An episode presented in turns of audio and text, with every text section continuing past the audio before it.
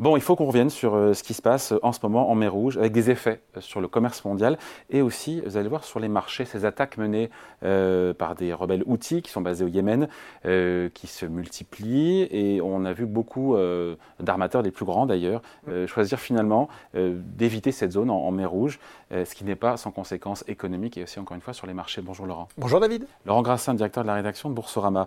déjà, peut-être pour commencer, peut-être un, rapide rappel de cette situation euh, géopolitique que pas tout le monde, a priori, n'a en tête non plus. Non, et c'est pas euh, surprenant dans, la mesure où euh, la situation du Yémen n'intéresse pas grand monde, n'intéressait pas grand monde dans les pays occidentaux, alors qu'effectivement, depuis, bah, on, peut, on peut comment dire, dater, en gros, la, mouvance tout elle s'enracine dans les années 90, et ça commence véritablement début des années 2000, 2004 avec la guerre, du Sada, qu'on appelait ça, où le chef du mouvement autiste a été, tué par le pouvoir en place. Euh, pour résumer, en fait, le mouvement autiste, c'est une organisation militaire, politique, religieuse, chiite, dans un pays qui est relativement divisé. On a, en gros, une majorité, pas énorme, une majorité sunnite qui est plutôt au sud, au sud-est, et on a une minorité chiite qui est plutôt au nord, au nord-ouest. Et donc ces deux euh, mouvements, si je puis dire, se font la guerre depuis les années 2000. Ça a été compliqué significativement à partir de 2014, puisque les autistes prenant le dessus sur le pouvoir en place, et se rapprochant de l'Arabie saoudite, il y a eu euh, une offensive militaire d'une coalition menée par l'Arabie saoudite dans le pays à partir de 2014-2015. Là aussi, on en a finalement assez peu parlé, alors que euh, ça a quand même ravagé le pays. Et euh, on se retrouve en 2023, David, avec finalement l'Arabie saoudite qui, au bout de huit ans de conflit, a entamé des pourparlers de paix pour sortir. On était finalement à ce stade-là. Euh, dans un pays qui reste profondément divisé, avec une organisation qui est, très puissante désormais euh, au nord, euh, au nord-ouest du pays, et qui a donc refait parler d'elle à l'occasion du conflit israélo-palestinien. Rébellion soutenue et armée par qui? Par l'Iran. Eh oui, donc ils sont chiites. Donc effectivement, il y a là euh, le soutien actif hein, de l'Iran euh, dans l'arsenal notamment qui est fourni euh, à, à, cette organisation avec, ben, on l'a vu, des missiles et également des drones, des drones qui sont véritablement à l'œuvre depuis maintenant plus d'un mois. Oui, et si on en parle aujourd'hui, c'est parce que ces rebelles outils menacent mmh. clairement le trafic maritime en, mer Rouge, qui est un, canal, un point de passage qui est très important. Et on a en tête ces images, il faut les voir sur X, j'ai regardé, c'est ces images d'un commando qui attaque un cargo, c'était fin, fin, novembre. C'était 19 novembre, pour être précis. Donc au départ, effectivement, très tôt, en fait, euh, le mouvement autiste a, fait part de sa solidarité avec, euh, avec le peuple palestinien et donc a choisi, puisqu'en fait ils sont situés à un endroit assez stratégique, David, on l'a pas dit, euh, ils sont situés effectivement non loin du détroit de Bab el-Mandeb, ça s'appelle les portes, de la les portes des lamentations françaises, ça porte plutôt bien son nom, qui en fait est le détroit entre la mer Rouge, qui conduit au canal de Suez, et le golfe d'Aden. Vous imaginez un petit peu que c'est pas mal, il faut savoir que quand même 20 000 navires transitent chaque année par le euh, canal de Suez, 12% du commerce mondial qui passe notamment par la mer Rouge. On voit bien comment cet endroit est stratégique.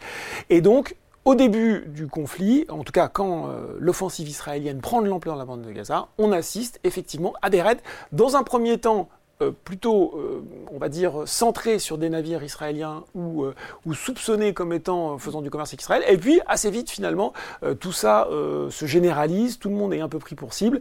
Il y a des attaques de drones de plus en plus fréquentes sur des navires, à tel point qu'effectivement, ça devient une véritable, véritable problématique pour les armateurs. Exactement. Et ben, résultat, tous les armateurs, tous les plus grands en tout cas, ont annoncé les uns après les autres bah, qu'ils allaient dérouter et éviter cette, cette route incontournable, en tout cas quasiment. Enfin, en tout cas jusqu'à nouvel ordre. Oui, alors, et c'est paradoxal parce que finalement, il y a quand même beaucoup de moyens militaires dans la région, euh, y compris français d'ailleurs, et américains, français, et euh, on est un peu rythmé sur les derniers jours par effectivement euh, tel, tel bâtiment de guerre a envoyé tel missile pour intercepter des drones.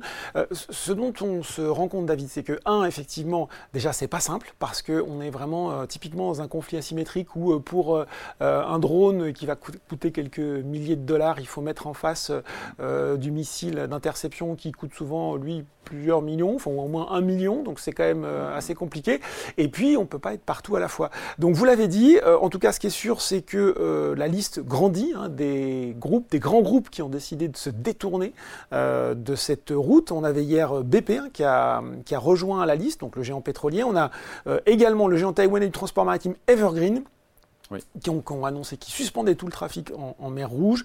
Ils rejoignent le Danois Maersk, l'Allemand Hapag-Lloyd, le français, CMA CGM, l'italo-suisse MSC. Bref, la liste s'allonge de jour en jour. Et la seule solution, c'est de faire, bah, pour le coup, un grand, grand détour. Oui, on se déroute vers bah, quoi? Vers l'Afrique, vers le cap de Bonne-Espérance, euh, au large d'Afrique du Sud. Donc, euh, a priori, ça avait. Euh, d'ailleurs, l'armateur israélien Zim l'avait annoncé le premier, parce que lui était directement impliqué, donc il a choisi cette route. Alors, voilà, hein, le détour rallonge le voyage de 40% donc c'est quand même euh, significatif, avec, on, l'imagine assez bien, des surcoûts en termes de carburant, en termes de complexité, et bien sûr des délais d'acheminement, c'est pas la même chose euh, de couper court par le canal de Suez et de faire euh, le, grand chemin. Ce qu'on peut dire, David, c'est que pour le moment, même si, moi j'ai j'ai essayé de trouver des chiffres récents. J'avais des chiffres à date. Euh, il semblerait qu'une cinquantaine de navires pour le moment soient déroutés, ce qui est assez faible finalement comparé à l'ampleur du, euh, transport maritime dans la région. Donc on va voir si ça grossit. Mais pour le moment, ça reste plutôt, euh, ça reste plutôt marginal. Ce qu'on peut dire aussi, c'est que ça se passe dans un contexte qui est tendu pour le transport maritime, puisque d'un côté, on a quand même, là aussi, si on suit un petit peu, pas mal d'escarmouches toujours en mer de Chine, euh, qui euh, est aussi une zone particulièrement active euh, du commerce maritime et du commerce mondial, et on a un canal de Panama qui est à sec, je, je plaisante à peine, en tout cas, qui est historiquement bas à cause de l'insuffisance des pluies, et donc là aussi, le trafic est limité. Tout ça met en tension un peu le transport maritime. Et donc les effets, en tout cas en bourse, n'ont pas tarder à se faire sentir. Oui. C'est aussi pour ça qu'on en parlait. Et oui, hier, c'était quoi? Bah, C'était le rebond du Brent, hein, puisqu'effectivement, il y a quand même une grande partie des hydrocarbures. non, ça, ça, ça, alors oui, ça tient quand même. Ça, Il y avait une petite rebaisse aujourd'hui, mais c'est pas non plus un effondrement. On voit quand même que le Brent qui était tombé effectivement autour de 70 a repris 7-8 euh, dollars dans la foulée. Bien sûr, ça profite aussi aux armateurs. Alors on pourrait se dire, mais c'est bizarre, parce que finalement, euh, euh, ils vont avoir plus de coûts, mais ces coûts, ils les répercutent à leurs clients.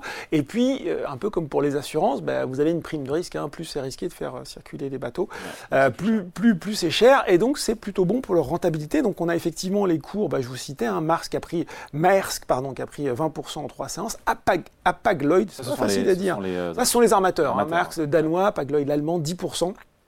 Euh, transporteur italien d'Amico, plus de 10%.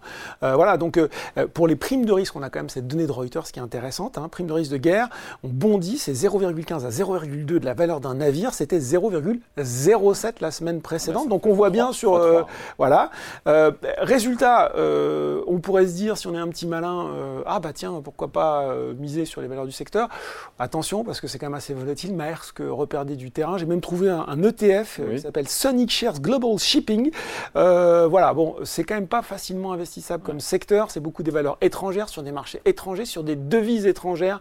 Donc c'est pas forcément simple. Bon, et euh, il ne faudrait pas que tout ça dure trop longtemps parce que les répercussions pourraient être, pour le coup, là, euh, plus aiguës et plus sévères sur, euh, sur la le commerce mondial et donc la croissance mondiale. Bah, c'est ce qu'on pourrait se dire, surtout si on a évoqué ces points de fragilité du transport maritime. On voit quand même qu'on attendait une réponse sécuritaire et elle est venue, puisqu'on a eu hier, effectivement, le secrétaire à la défense américain qui annonçait qu'il y allait avoir une, une coalition donc, qui comprend une dizaine de pays, France, Royaume-Uni, Bahreïn, Canada, Italie, Pays-Bas, Norvège, Espagne, Seychelles même, qui vont essayer de euh, faire un petit peu mieux ou un petit peu plus la police pour surveiller cette zone parce que je pense que tout le monde a bien compris qu'elle était critique et qu'on n'avait peut-être pas besoin de voir un baril du Brent euh, ou du brut euh, flamber en cette période.